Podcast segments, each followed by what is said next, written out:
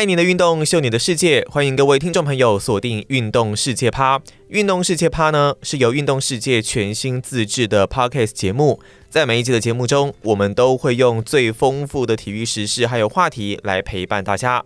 我是节目主持人君代。这个星期呢，对于整个体坛来说，最重要的重头戏，想必就是在周一已经打完的 NFL 美式足球超级杯了。虽然对于许多台湾球迷来说，美式足球并不是那么热门的运动，但它依然是全美甚至是全世界相当关注的赛事。因此呢，我们今天就要来聊聊这一届的超级杯，还有在整个台湾与橄榄球甚至是足球上面发展的困境。而关于这样的议题呢，我们请到运动世界特约名家，同时也在爱尔达体育台担任足球球评的 Ginola 一起来跟我们讨论。欢迎 Ginola，君大你好，各位朋友大家好。好，那我们今天非常荣幸呢，能够邀请到 Ginola 来到我们的节目现场。那想先请 Ginola 稍微跟听众朋友稍微简介一下你对于写作的历程，还有或者是你的一些转播经历，好不好？哦，认真讲，其实这是蛮有趣的。我就跟大家一样，其实是素人啊，就像是运动世界的一般写手一样。在很早之前啊，有一个东西叫做无名小站。对，听起来还是蛮遥远的东西。无名小站以前有。其实就可以有部落格的功能，除了网络的项目跟部落格。嗯哼。那那时候因为自己在 PTT 曾经还发了蛮多文章吧，那那时候其实大家都会很热烈的跟我讨论，所以那时候发表了一阵子之后，突然就觉得好像在很多版上面写一些人物的事情，或者是翻译一些外电，然后跟。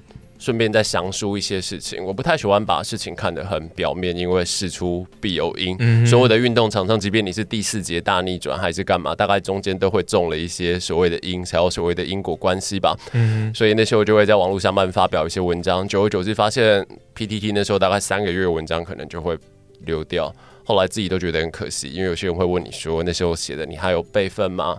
所以反正那时候大学生的流行。这个就是年纪了，不小心泄露自己是哪一个备份的人。但那个时候就是大家都会写，那那时候我自己集中起来，认真的写足球的部落格。那时候其实自己还有另外开相簿、开账号在写别的东西。嗯，但后来真的就是这个很现实，因为有人看。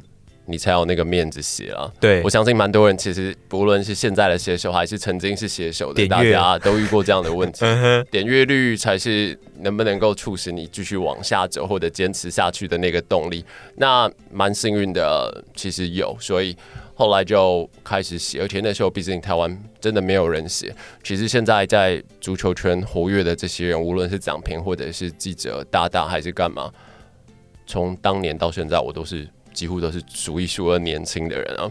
哦，所以其实基本上你也是先从写作，然后开始踏入运动这一块领域嘛，然后才渐渐的越来越了解，进入到转播工作这样子。嗯，真的是蛮幸运的。我们看到蛮多电视上面的一些球评，可能过去可能是运动员，对，多半是运动员或者是大部分是或教练啊，专主要是专业的人，并没有那么多业界并没有那么多空缺给这些好像。并不是有相关背景的人素人，嗯，那对于我来说，其实足球从小到大就是兴趣。你说会踢球，从小就爱踢球，现在有这个资历的人，其实已经非常多了。嗯哼，对，所以相较之下，在当年写部落格，然后写一写。刚好又被我们军代的非常熟的长辈阿东给挖角。当初他在 运动世界站长东哥嘛，呃，当初他在上一家公司的时候，他就挖了几个无名小站的著名的写手。那当初其实我一听，我是觉得他真的蛮有理想的，所以对，即便搬家或者是干嘛，可能会有点阅率的流失还是什么，但反正东哥这辈子转去哪边，我都跟着他走。我们是不是应该找东哥一起进来，然后做拿拿做做这一集，是不是？那我们今天邀请来 Ginola，当然主要还是我们前面有提到过，呃，在这一周其实世界体坛很大的一件事情就是 NFL 的超级杯嘛。当然，超级杯在台湾时间这个星期一结束哦，最后的冠军大家都知道是落入了堪萨斯酋长的手中。那其实这届超级杯前三节，我在呃在听的时候哦。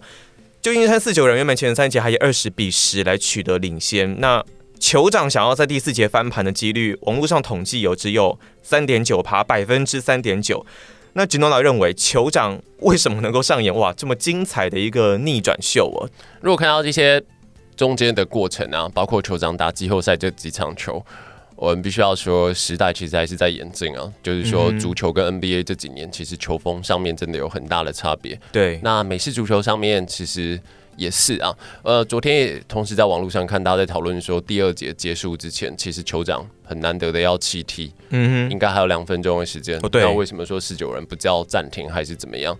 当下听到了中文球评或者是英文的，后来看到网络上的乡民，不分美国的跟台湾的，多半就会对这件事可能有意见。也许后来因为四九人被淘汰了，被淘汰于超级杯之外，因为四九人本来就是一个大量会赢超级杯的球队，至少在。我我看我看超级杯或者我看 NFL，其实看了蛮多年的，在八零年代九零年代，其实那时候四九人队是一个所谓的保证的赢家，强权就对了。这一次的酋长跟四九人的比赛，他们两两队的官方俱乐部都承认说，这其实是另外一个形式上的杯赛，叫做 Joe Montana Bowl。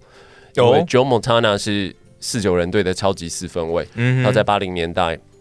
到九零年代初期，应该说他带领四九人队打进超级杯，他每次都赢，而且对每次都从落后开始打，都打逆转就对了。他是所谓整个世代、整个美式足球史上的逆转先生呢、啊。从他在圣母大学，嗯、他是 Notre Dame 出来的，是那时候他就蛮擅长打这样的比赛。他进联盟的时候评价不像我们待会要讨论的那几个四分卫一样来的那么厉害啊，嗯哼，但是他就是有这样的能力。然后你看，即便他之后下一个接他一波的是 Steve Young。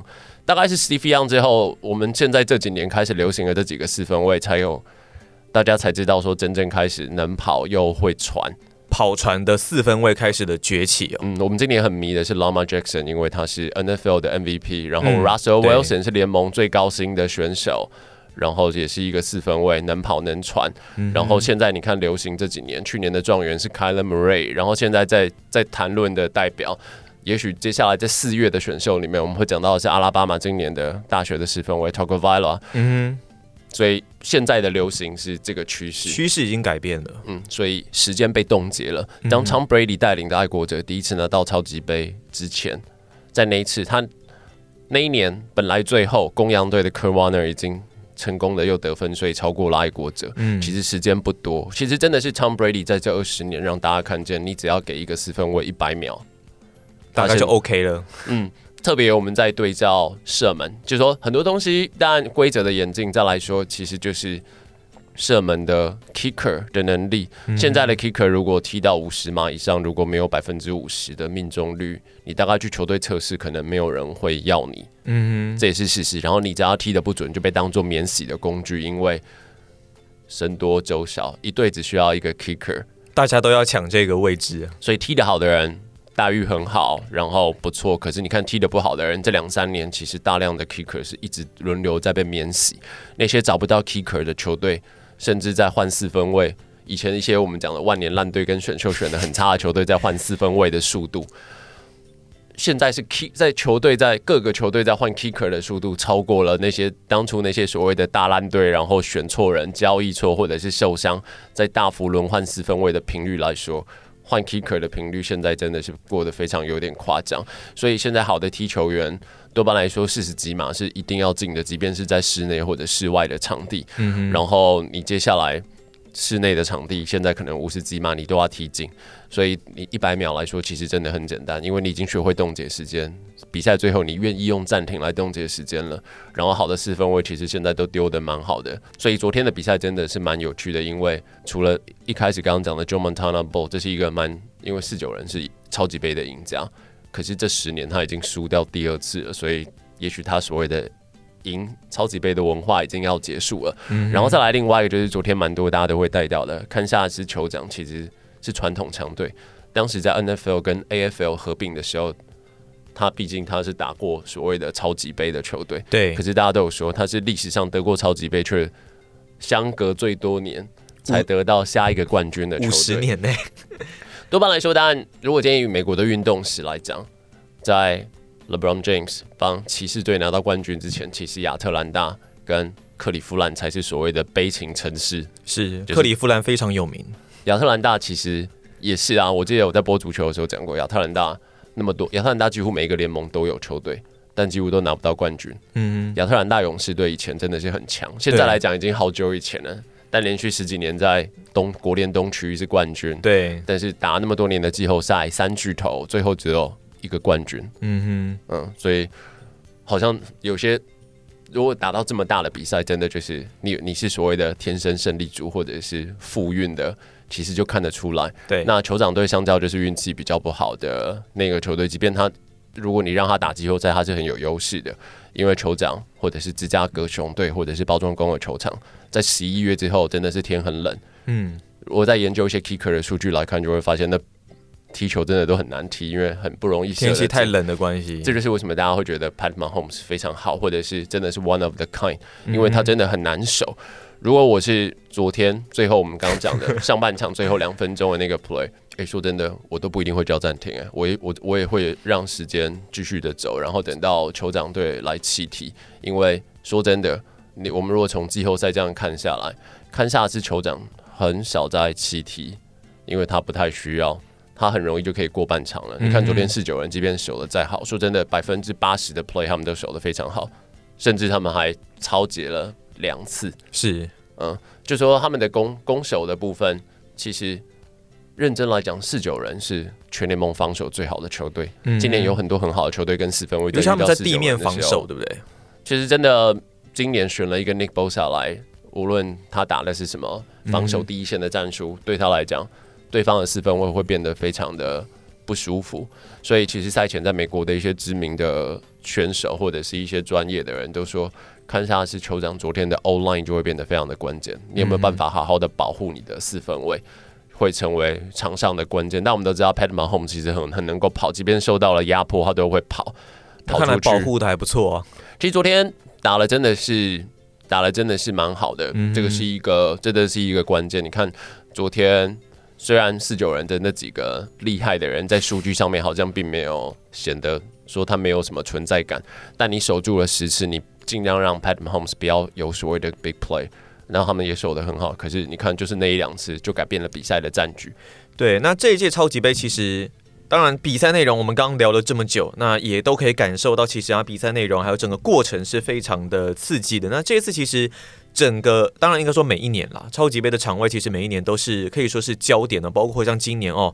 近十年来第二高，十七点六万台币的这样子的票价。那每一年超级杯的广告都很贵，今年每三十秒就要一点七亿台币的广告费用。当然还有包括了很多的秀，很多的艺人都会来到这样子的场合，一年一度这样子的一个比赛。但 NFL 把它行销的其实非常非常的好。那其实也看到这么成功的一个联盟，大家台湾人自己也会想说，诶，那台湾自己。玩得起这样子的东西吗？或是不管是在美式足球，还是像 Ginola 很擅长的足球哦，近几年在台湾，当然美式足球其实更没有那么受到欢迎，那也许足球的关注度还会更高。但是其实这两项运动在台湾都算是相对比较弱势的一个状况。那从美国那一边这样子的行销，还有风土民情，再到台湾这样子的一个案例来看，不知道吉诺娜认为，如果台湾想要拓展这样子的一个运动，该怎么做，或是真的玩玩得下去吗？多半每次遇到运动行销这个东西啊，你看到各方的说法，很多专业的经理人或者是从事的人口，大家都会陷入到一个比较大的麻烦，就是到底我做的是我在行销的是这个运动赛事，还是我在做的是行销？哦，其实这两者是有差异的。嗯，这十几年我也。有时候遇到一些赛事或者一些场合，甚至一些接触到的从业人员，我们都常常在聊这些东西啊。毕竟我自己都曾经去帮中华队的足球队去办过比赛，对。而且说真的，我办的比赛看的人其实蛮多的。嗯，大家也许会比较知道是二零一一年，就是陈昌元 Xavier Chen 第一次打中华队的比赛。对，那时候我们的平均观众大概就是一千多人、两千人、三千人，大概就是即便是真的或福报，就是这个水准啊。对，但是 Xavier 打的比赛，昌元打的第一场球，七月三号，然后一样也是只是一个世界杯会外赛，而且我们还是打的是最一开始的最会外赛的最外围最外围的比赛，然后遇到了也不是什么特别的场权，可是真的场子塞得很满啊，一万五千人制造了历史啊。嗯哼。但是说真的，在二零零九年呢，那时候办的是东亚杯，就是层次在更一级的，也是足球的比赛。那那次就是一个礼拜内，大家小组你会踢了三场球，因为是四队。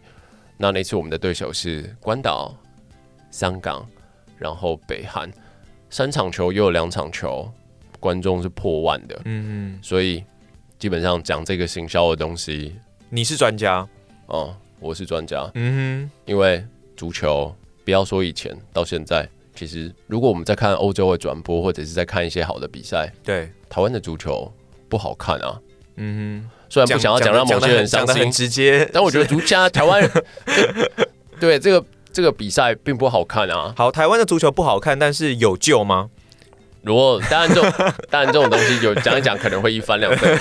以我现在以我现在在看现在的执政的政权跟做法来看，嗯，那真的是蛮难救的啦。因为但是还是有机会，机会当然就是因为毕竟人都还活着，而且就算人，人都还活，就算人死了，足球不会灭嘛。嗯、但目前的刚好是我在政策方面的各种做法来讲，其实做的并不好哦。但很明显，我们不要说足球好了，我们大部分的运动的单项协会在干的事情，其实是跟我们社会上的明星完全是背道而驰的。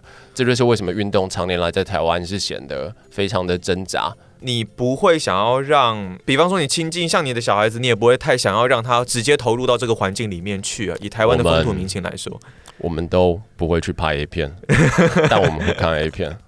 对，可能未成年的时候就开始看了，很好，这个懂，这个懂，嗯、这个比喻蛮接地气的嘛。对，没错，对，所以其实我们并没有必要真的去打美式足球，或者真的去踢足球，嗯，或者真的去干嘛。台湾特别是市区根本就没有机会给你打棒球，对，像学校也不愿意。我年纪越来越大，我也很讨厌去打棒球，因为都在合体外，嗯，多半这就是这就是台湾，这就是台湾人对所谓的运动的支持。我们的对我们的支持跟我们我们我们赋予的运动，好像要这样能够让你真的减少，帮你消脂，减少卡路里，嗯、让你很健康，还是干嘛？嗯嗯嗯、台湾人就是做什么事情都要讲求它有价值，或者是它有什么意义，我们好像政府突然之间民间的推动才会去做。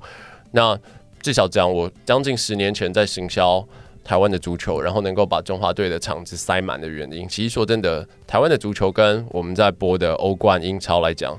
到底有不有趣？那个水准真的不一样，就比较不好看。但中华队的扛棒终究是值钱，因为那终究终究是台湾人的运动。对我，我这么多年来一直试图在国外找有台湾血统的华侨，想要让他进来。哦，像之前的昌元、昌元、定阳、定阳，然后好几年中间也曾经看过一些人。嗯幸好我看的都是真货啦，因为现在 其实现在是有假货的存在嘛。常人来看，其实是有假货啊。我们必须要说实话。嗯，对啊。那幸好我看的是真货，而且我自己花钱，我没有花政府的钱，我也不花协会的钱。为什么要这样做？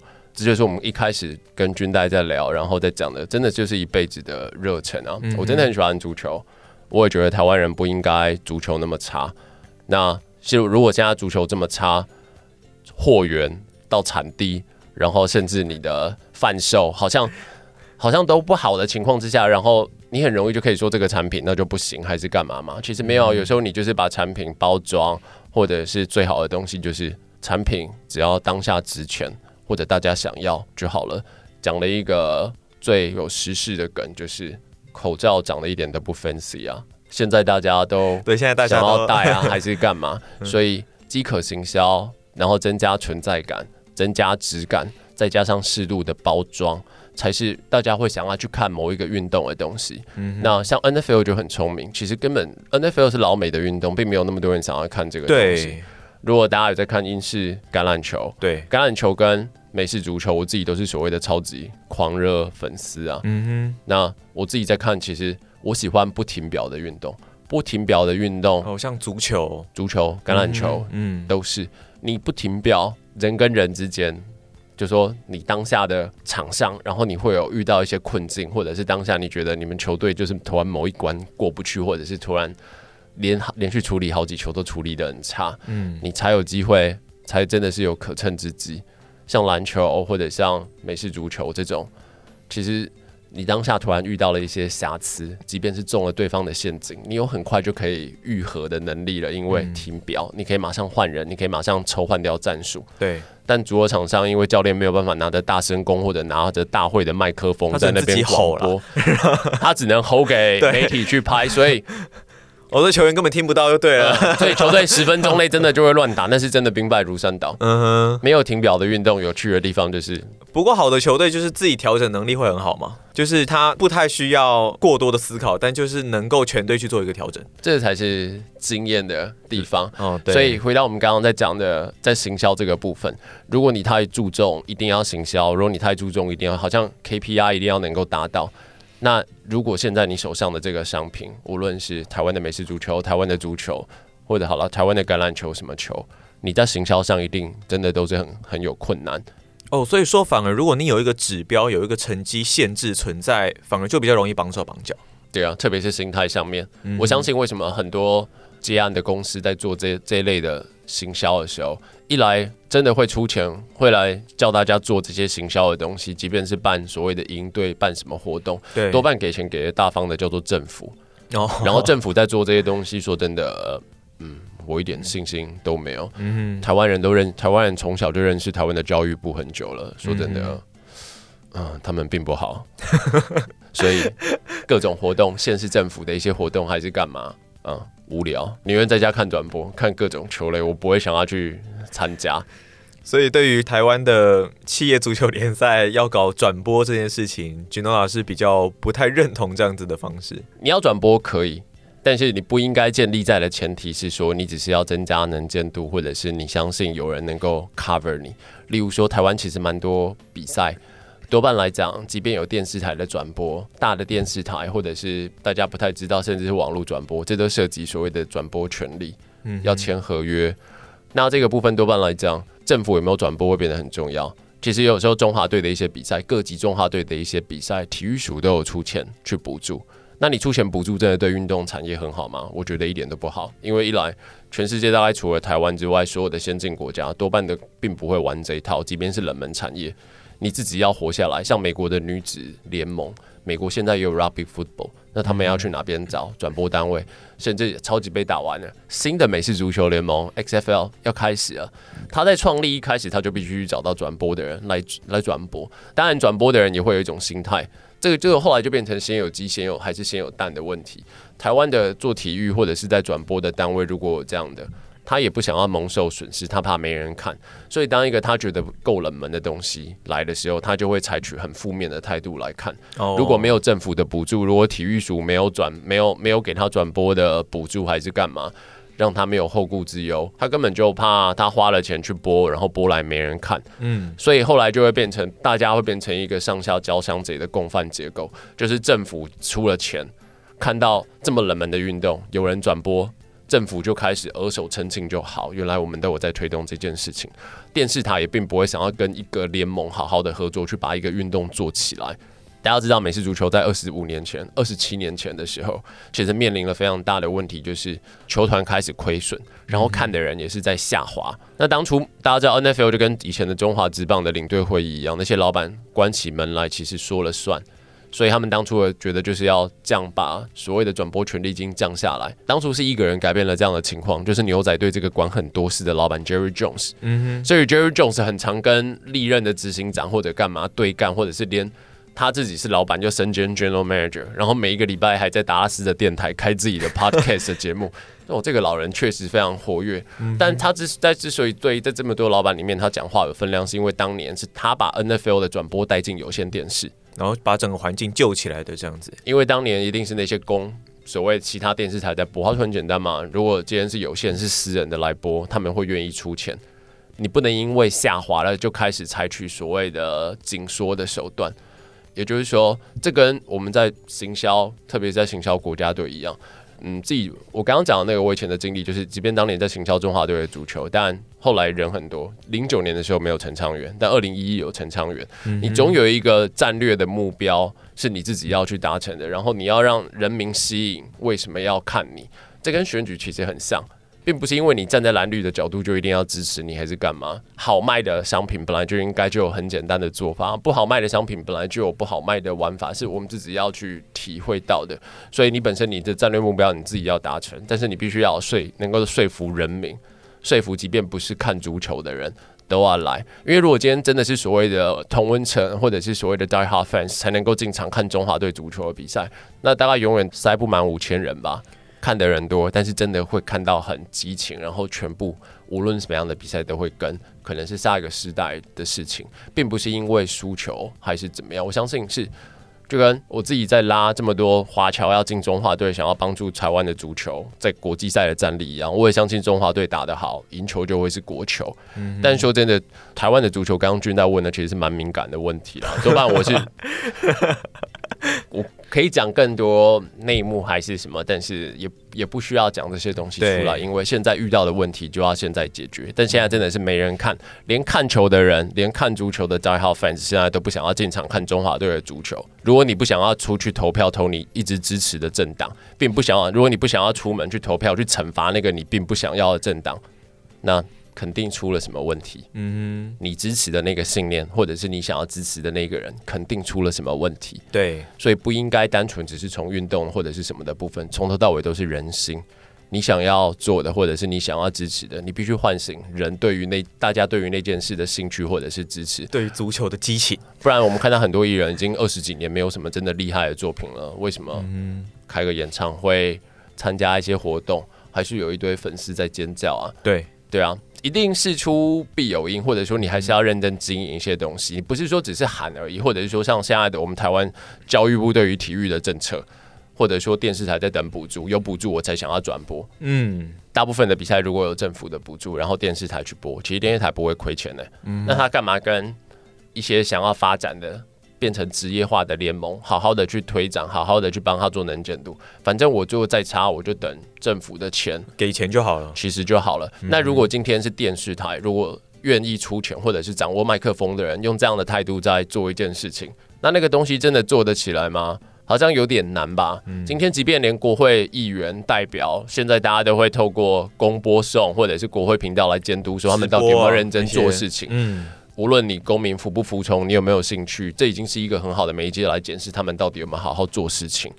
那如果能够在运动圈有这样影响力的人，甚至球员，甚至代表人物，或者甚至是这些人，他们用这样的方式来推展所谓的台湾的运动，那就不要怪台湾人一点都不爱这些运动啊。嗯哼，对啊。今年你看哦，我们大家都会这样说嘛。一开始大家也不看好十二强的棒球，但是说真的，十二强的棒球打下来，台湾人民其实是蛮有感的。我们有晋级吗？没有。我们 那你说好，那这比台湾厉害的人都已经晋级奥运门票了，所以接下来的六强，以台湾就一定进去吗？也不一定，好像也不一定。对，但至少一开始真的打了比我们在二零一九年的年初的想象要来的非常好，至少这是有质感，而且这是感动的比赛。对，以前台湾都要靠神。靠一下郭李建夫啊，靠一下张志佳，球给志杰啊，然后足球就是有昌元，有怎么样？确实这些这些厉害的人能够 carry 一队，然后让大家有信心。但是这届十二强打起来，好像没有那么多神，但是你有一种众志成城的感觉。嗯，这时候你身为台湾人，就会觉得对，这就是台湾人的气魄。对，从头到尾你会支持中华队，或者是你的一些立场。你对自己的认同，你能够延伸到你对自己的认同到那件事情上面，大家集体起来才是真正的众志成城。所以赢球从来就不是国球，也不要说什么人口不够多，台湾不够大，所以养不起职业球队，什么市场小啦这一些的。也许这些东西之后有机会聊吧，但这个都是蛮蛮不 OK 的见解。因为如果这样想，那很多球类其实已经可以从教科书或者是体育署的专项项目上面移除了，因为已经。的北湖啊，对不对？当年来不及做啊，所以现在也没机会，那干脆不要发展啊。对啊，如果大家只是抱持着这种想法，其实什么球类都把它做得起来。美式足球在台湾一样做得起来，就是美式足球在台湾反而一一样是做得起来的运动。主要我觉得依照 Ginola 刚刚讲的，这样子听下来都是觉得说，哎，你用对方法，什么运动都做得起来。